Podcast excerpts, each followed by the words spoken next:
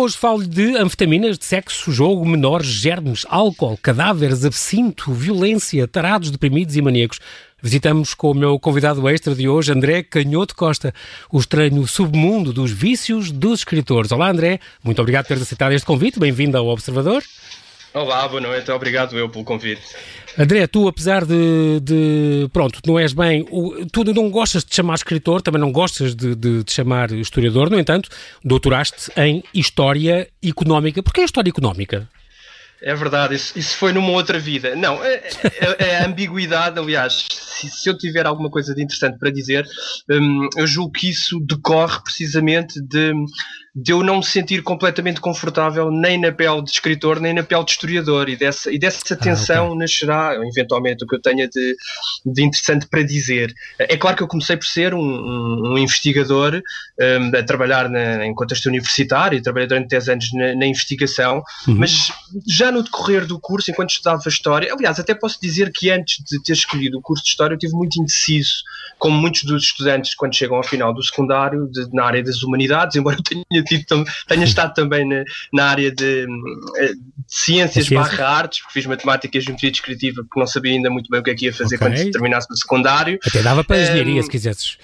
Sim, Exato. para a arquitetura, provavelmente era essa a minha, essa a minha ideia. Okay. E, e, depois acabei por me voltar mais para, um, para as humanidades, precisamente porque a literatura, enfim, ali por volta dos 17, 18 anos, que é quando normalmente nós começamos a, a definir de forma um pouco mais vincada um, aquilo que queremos fazer, e claramente aquilo que eu mais gostava de fazer era de ler.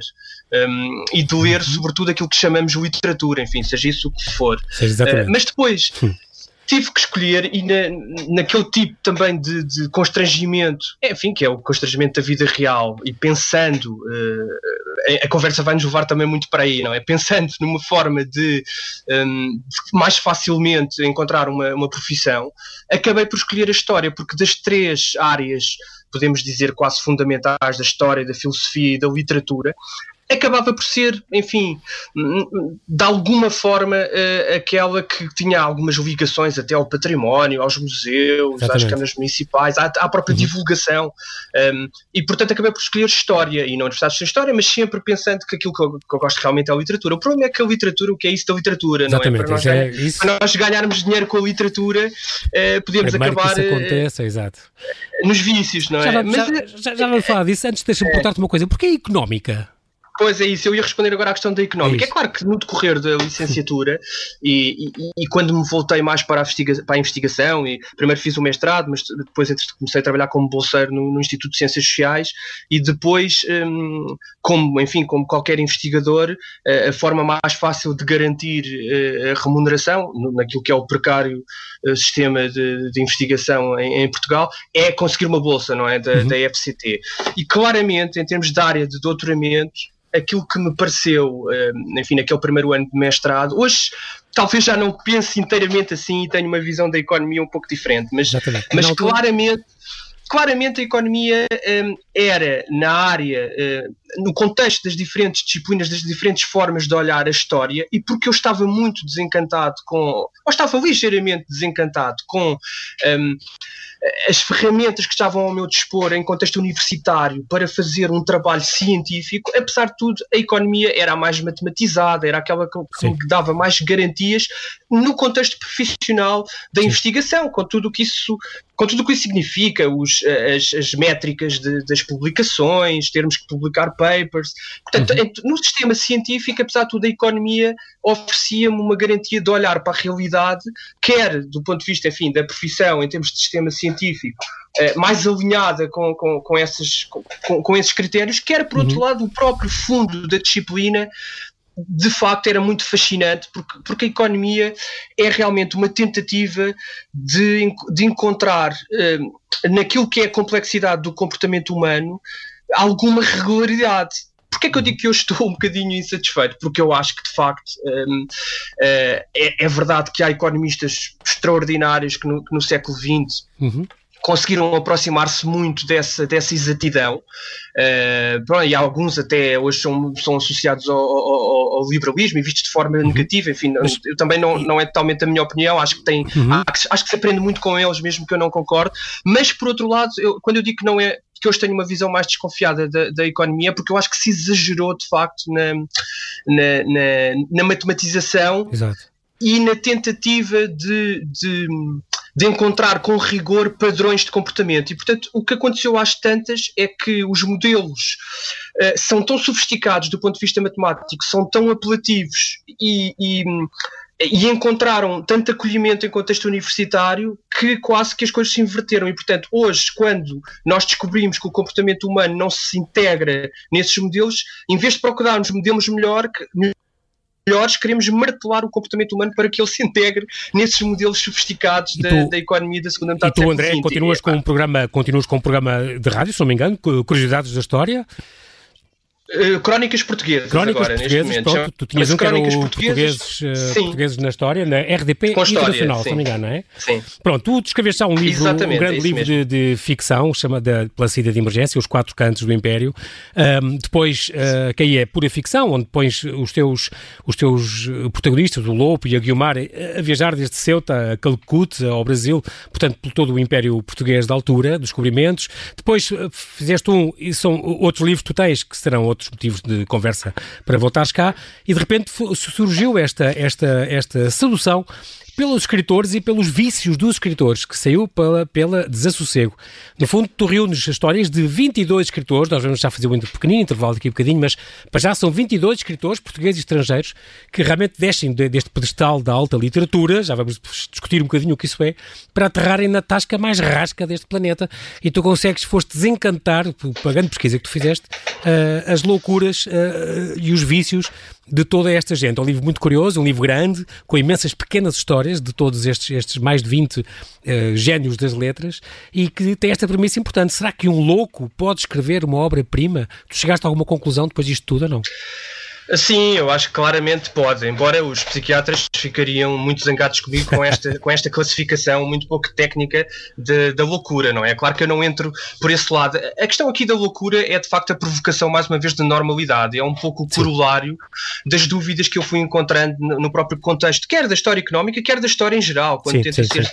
ser científica e encontrar uh, essas, essas regularidades, esses padrões, as estruturas, as mentalidades. O que nós descobrimos de facto é que, já diria o Caetano Veloso, não é? De perto ninguém é normal. E, e, e, e, sobretudo, os, os escritores, um, aqueles que nós consideramos os, os grandes escritores, uhum. isto foi quase uma, uma, uma, coincidência, porque muitos desses escritores que estão aí, eu não, eu não fui à procura de casos uh, especialmente escabrosos, ou não selecionei os escritores Sim. por eles serem terem uma vida escabrosa. Esses escritores, no fundo, eram quase todos os escritores que foram a minha referência. E, e acontece. Que ao longo do tempo, e quanto mais eu lia, e, e eu fui-me interessando também desde muito cedo, não só pela obra, mas também pela própria biografia, porque quando alguém ambiciona escrever, eu acho que isto é comum a muitos, a muitos autores, uma das, e até outras profissões, uma das coisas que nós muitas vezes procuramos é saber como foi a vida de, de, grandes profissionais da, hora, da, da, área que nós estamos também Exatamente. a trilhar. E, e, e nesses aspectos e que estamos interessados naquele momento, interessa-nos sempre saber um bocadinho mais. André, nós vamos fazer aqui um claro. brevíssimo intervalo e já voltamos à certo. conversa.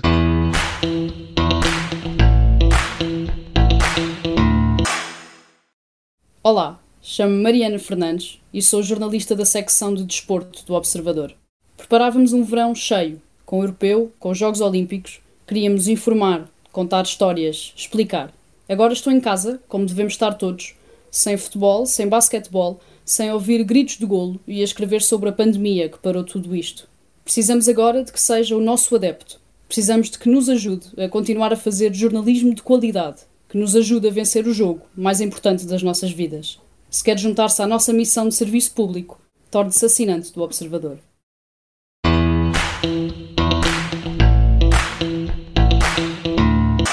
Estamos a conversar com o investigador André Canhoto Costa, doutorado em História, que nos traz uma obra sobre os vícios do escritor. Será que um louco pode escrever uma obra-prima? André, estás aqui de volta e ia te perguntar uma coisa. Porquê é que surgiu esta ideia? Temos agora uma série de perguntas, tens de ser mais ou menos telegráfico, vamos a isso. Sim, eu sou péssimo a ser telegráfico, quando começo a falar não me calo, mas uh, a ideia tem a ver com a, a sacralização da literatura, sobretudo quando sabemos que os estudiosos da literatura, as pessoas eh, universitárias, de uma forma geral, são tão críticos às vezes da, do fenómeno religioso, mas aquilo que nós descobrimos é que a literatura é, é acaba por se revestir desse, desse lado mais muitas vezes mais distante, mais monumental da religião, monumental no mau sentido. Uhum. E, e, e a determinada altura irritava-me um pouco, e irrita-me ainda, tenho que confessar isso, uh, que haja esta sacralização de, de, da literatura, por exemplo, a oposição ao entretenimento, esta ideia de que não, Exato. um livro tem que ser uma coisa muito séria, tem que ser uma coisa, uh, é importantíssimo para a nossa vida, descobrimos coisas. Uma coisa é a grande literatura, outra coisa é, é, é no, são no fundo os best-sellers. O que se vende muito é porque não é boa literatura. Claro, Há um bocado este, este preconceito, não é?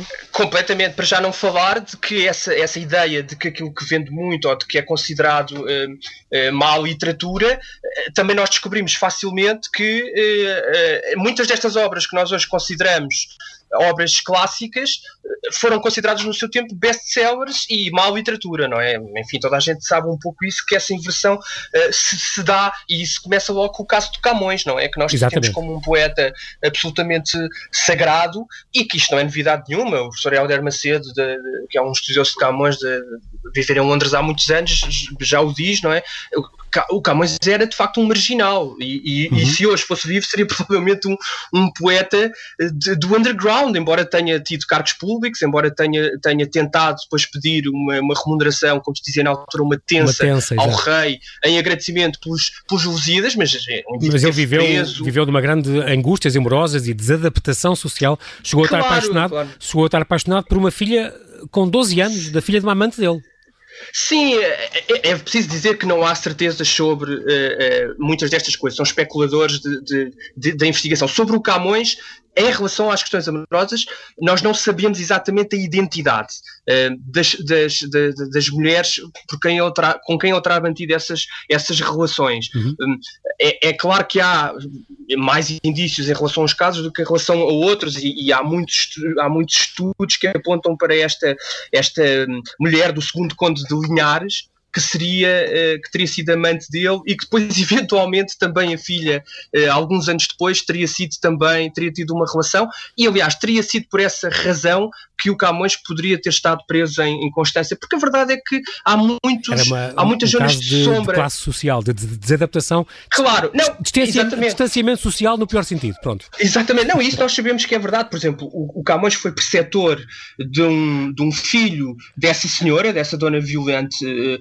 mulher do segundo Conde de Linhares, portanto, do filho do segundo Conde de Linhares, um Dom António, que acabou uhum. por morrer na, numa das praças no norte da África com 17 anos uhum. e que foi enviado com, como castigo, enviado pelo pai, precisamente, neste caso, o, o esse jovem aristocrata, uh, o castigo decorreu pelo facto de ele se terem envolvido com uma, uma dama do passo, neste caso de condição inferior ao aristocrata. Exato, exato. Eh, no caso do Camões, provavelmente foi o contrário, porque o Camões era oriundo da pequena nobreza, não é? era? um sim, escudeiro e, portanto, terá tido relações com algumas damas importantes. Fala-se também numa, numa, dona Catarina da Taíde. Acontece que há várias uhum. donas Catarinas da Taíde e, portanto, não se sabe bem qual é a sua, a sua identidade. Agora, o que não há uh, dúvida nenhuma é desta condição marginal e do facto dele ter, ter saído do reino. É verdade que ele depois também uhum. esteve preso por uma briga, por ter ferido um, um, um criado também do passo em 1552. Uhum. Um, também há, há, quem, há, muito, há muitos indícios de que ele esteve preso em Goa por,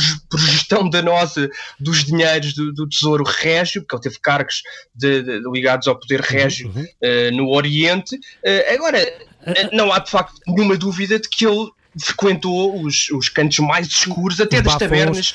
Exato. Claro. André, o Camões, essa e Camilo são três nomes grandes da nossa grande literatura, mas hoje, como tu dizes, causaria um escândalo com a sua vida privada. O Essa Queiroz, por exemplo, que seria um melhorengo inveterado uh, com uma grande queda para as mulheres casadas, por exemplo. Sim, sim. Ou o próprio é... Camilo, que tu, tu, tu aqui claro. histórias, dás histórias dele como maníaco depressivo, com, com também não, um, pequeno, um pequeno claro. vício do jogo, não? Sim, uh, e, e, aí o, o, diagnóstico não é meu, são, são, Sim, são, claro, claro. são, são uh, claro, e são médicos, isto só para dizer que, que às vezes há, há, há há debate sobre a, a, utilização destes termos técnicos, são sempre, são sempre coisas um bocadinho delicadas, mas, sim, mas sim. de facto essa, essa. Até porque na época eh, estas coisas estavam ainda a formar-se, como nós sabemos no século XIX, essas, estas terminologias técnicas. Uhum. Agora, do que ninguém tem dúvida é que para lá da terminologia técnica, uh, tanto essa como o Camilo seriam hoje motivo de escândalo. O caso do Camilo é mais conhecido com Ana Plácido, mas há outras coisas interessantíssimas para lá de, desse, desse vício do jogo no casino da Póvoa, já no, no final da vida do Camilo, e o facto de ele gastar o muito dinheiro que entretanto já no final da vida ia ganhando, embora ele tenha sempre vivido com algumas dificuldades, escrevia muito para conseguir pagar as despesas, uh, mas nesse casinho da Póvoa gastou muito dinheiro com uma bailarina espanhola também com quem se envolveu, e um dos aspectos também mais interessantes no caso do Camilo é o facto de ele ser um polemista terrível e de, e de, e de, e de assinar artigos absolutamente demolidores sobre os seus adversários políticos e literários com o pseudónimo Anastácio das Lombrigas, o que hoje seria uma coisa muito próxima da castada de anonimato nas redes sociais. É, uhum. E, portanto, às vezes os nossos uh, preconceitos é muito curioso que ficam adormecidos com o tempo e colocamos sim. estes escritores num pedestal. Não é? A propósito dos jogos, por exemplo, também o Dostoevsky tinha, tinha este vício tremendo de, dos jogos de azar, concretamente da roleta, sim, sim. e ele gastava o dinheiro todo é nos lado... casinos enquanto os filhos estavam a morrer à fome.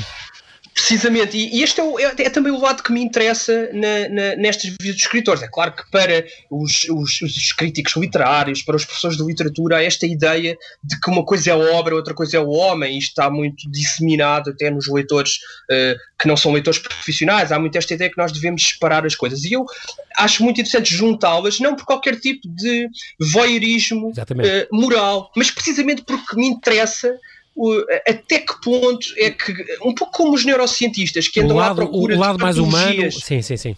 Exatamente, um pouco como os neurocientistas que andam um, um bocado à procura de patologias para perceber o funcionamento do cérebro. Uhum. Aquilo que às vezes me, me, me, perturba é se não será de facto este lado de experimentação quase social que garantiu ou que que, que, possibilitou a algumas destes, alguns destes indivíduos, de facto, um olhar sobre, sobre a vida e sobre o comportamento inteiramente diferente, porque exper experienciaram situações absolutamente uhum. uh, limite. E no caso do Essa de Queiroz isso é muito evidente. O conhecimento assombroso, uh, fenomenal, que, que, nós às vezes até, até pensamos como é que aquele homem conhece os meandros de Lisboa, da sociedade da época, uh, os pequenos podres, as, claro.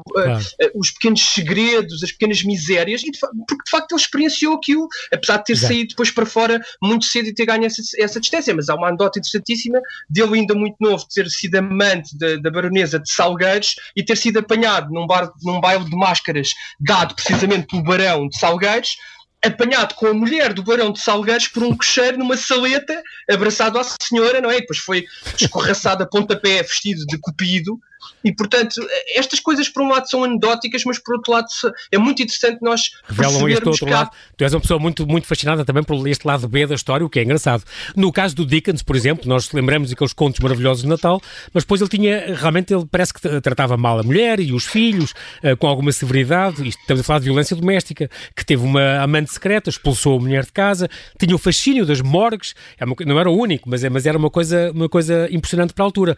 Falas do Oscar Wilde também, que tinha este fascínio também pelos rapazes menores. O Fernando Pessoa, que, que embora nunca, como tu dizes, ninguém nunca o apanhou bêbado, mas no entanto ele, ele como a própria aquela fotografia que ele ofereceu à Ofélia, em que está apanhado em flagrante de litro, como ele costuma dizer, eh, claro, uh, claro a, beber, a beber o seu copinho. Falas também do Melville, que pronto, uh, e o Hemingway, e o Faulkner, por exemplo, três exemplos de escritores que são um bocado mitificados, não é? Mas também com estas uh, acusações de violências domésticas e de álcool e de, e de, e de vida muito complicada que estes três concretamente, a, que, a que estes três se, se entregaram. Seria muito uma coisa dos autores americanos, se calhar?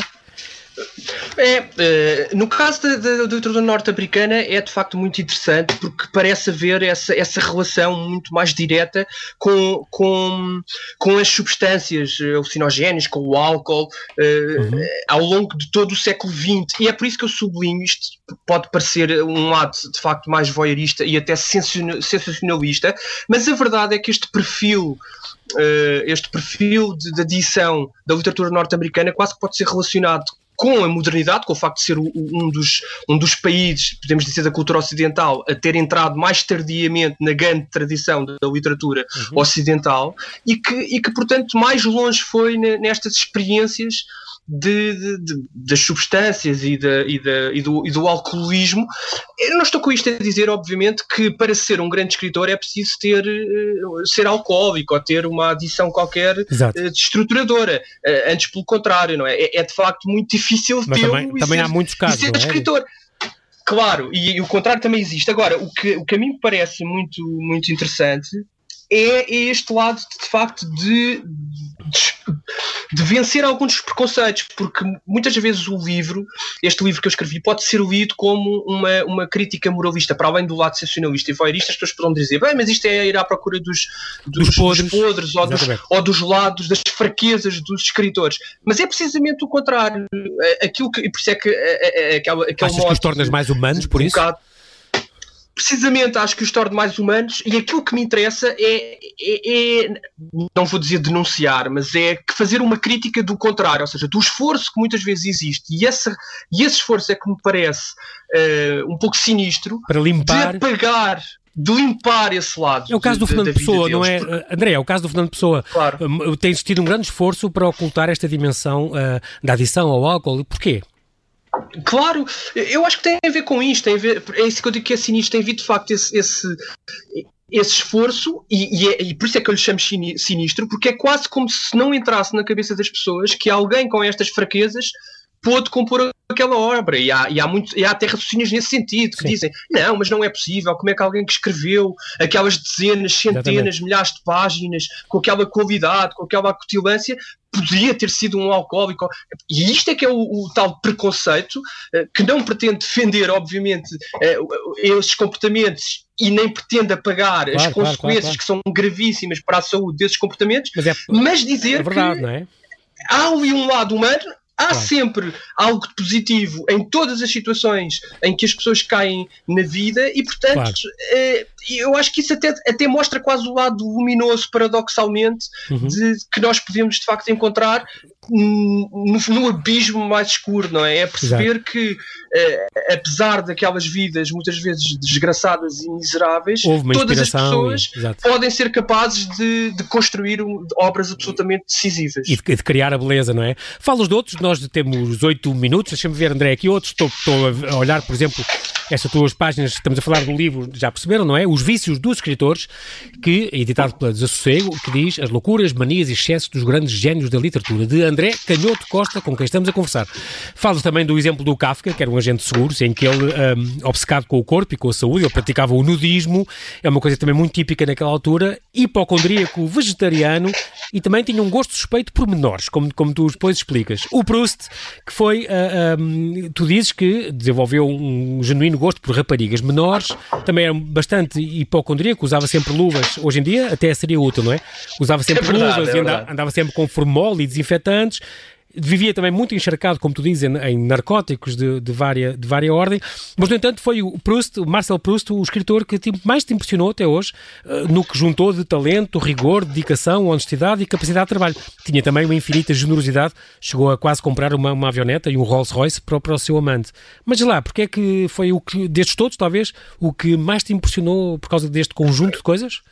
Sim, porque, porque é alguém, eu, eu, diria que é o inspirador de alguma maneira deste livro, porque, eh, enfim, há um grande debate, embora hoje seja mais ou menos consensual, que muitas das relações eh, heterossexuais do, do, do, Em Busca do Tempo Perdido uhum. e aquela descrição das, das raparigas em flor, que é uma máscara para, para a homossexualidade do Proust, eu julgo que que é mais do que isso, porque ele, um, no fundo, era sobretudo um, um, bissexual. E este lado também de mostrar esta ambiguidade sexual também nos ajuda um bocado a vencer o, o preconceito, e isso, por isso é que eu digo que isto tem um lado muito, muito luminoso nós encararmos com alguma coragem uhum. estes, estas, estas diferentes este, visões este, da, outro lado, humanidade. Sim, sim, sim. A multiplicidade, e não quer dizer que seja o outro lado sempre negativo ou, ou, ou, sinistro. Às vezes o outro lado é precisamente aquilo que não é aceito pela convenção e pela maioria, e portanto há que ter cuidado quando lançamos o Exatamente. anátema.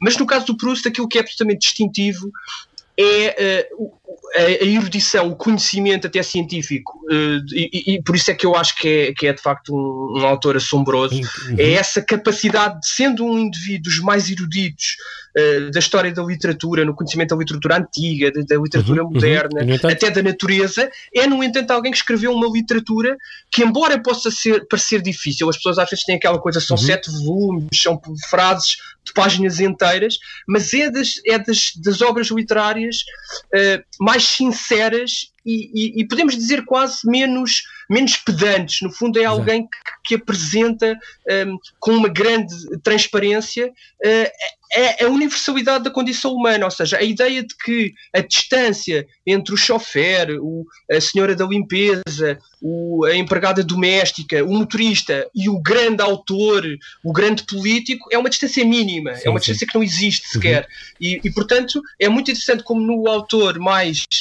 burguês e pedante, aparece a visão mais igualitária, no bom sentido, uh, e mais democrática, não é? Falas, da história da literatura. Falas também, por exemplo, do, do caso do Gogol, que era um fanático religioso e homossexual reprimido, o tal que fingiu que, que se preparava para as aulas e não preparava aulas nenhumas, apareceu com a boca cheia de, de, de gás e de ligaduras a fingir que, sem se conseguir perceber, porque ele realmente não tinha preparado as aulas que dava na Universidade de São Petersburgo, é uma, uma história muito curiosa. E, por exemplo, falas do, do Philip Dick, portanto, o autor uh, do, de Será que os androides sonham com ovelhas elétricas, que inspirou o Blade Runner, e aqui já tocas noutro, noutro tema que é a doença mental e a, a, aquele borderline, aquela loucura. Um, e ele comia, bebia muito os batidos de fruta misturados com anfetaminas, tinha a casa cheia de, de miúdos, muitos com, com toxicodependentes, um, e a prova, a prova da grande inteligência dele foi que convenceu os médicos uh, e os psiquiatras a internarem a mulher e, e não ele, apesar dele sofrer de alguma de alguma loucura. Portanto, também é, tocas aqui, claro. não um vício normal, mas um caso de doença mental, concretamente. Sim, esse é talvez o caso, até por ser dos mais recentes, em que nós temos mais garantias que de facto existiria ali uma, uma doença mental. A única dif dificuldade é, é, perceber a gravidade, porque havia surtos uhum. psicóticos, isso certamente. Mas é um autor que quase que chega a ser perturbador, porque há livros, há um livro dele, por exemplo, o Valis, que é um livro onde nós, eh, eu acho que é uma coisa quase única, embora se calhar, eh, enfim, eu diria que os psiquiatras terão se calhar outra experiência que eu não tenho de ler uh, pessoas, enfim, com, com, com, com, problemas semelhantes. E por isso é que eu digo que está aqui um lado uh, luminoso de, de, de, valorizar de facto um, aquilo que é a existência e, a, e, aquilo que a humanidade consegue fazer mesmo em situações absolutamente limite.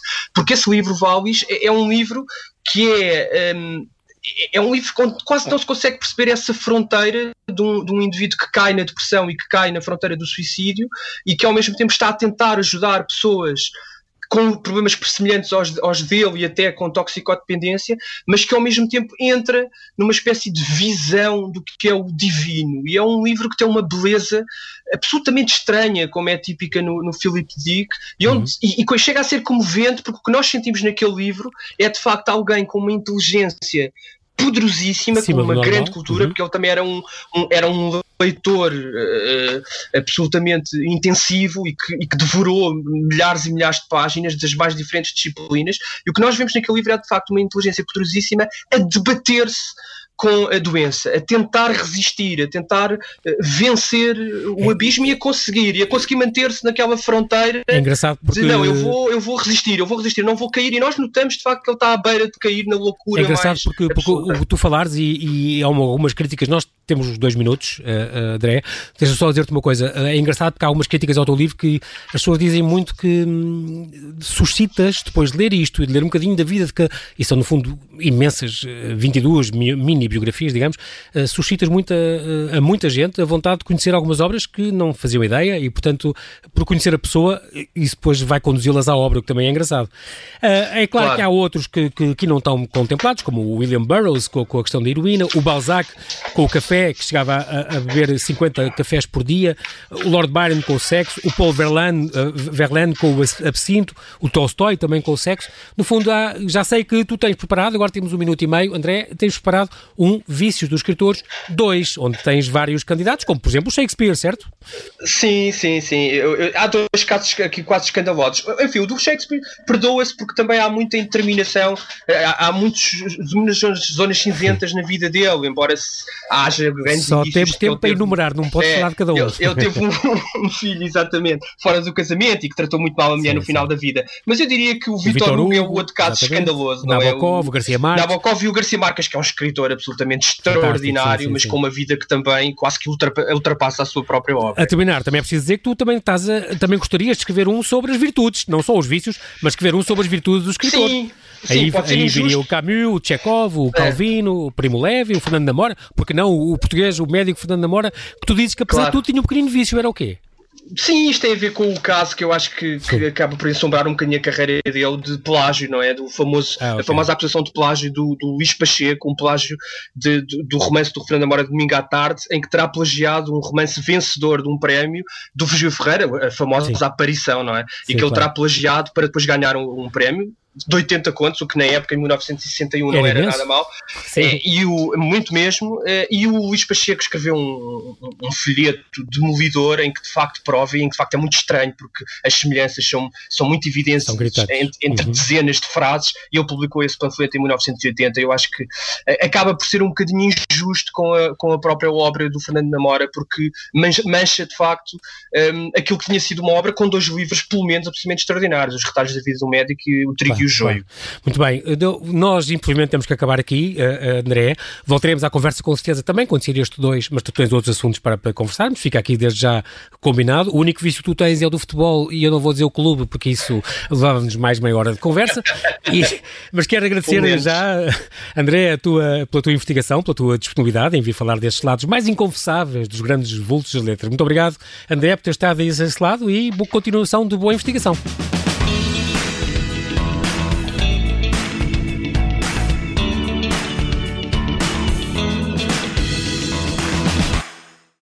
Obrigada por ter ouvido este podcast. Se gostou, pode subscrevê-lo, pode partilhá-lo e também pode ouvir a Rádio Observador online em 98.7 em Lisboa e em 98.4 no Porto.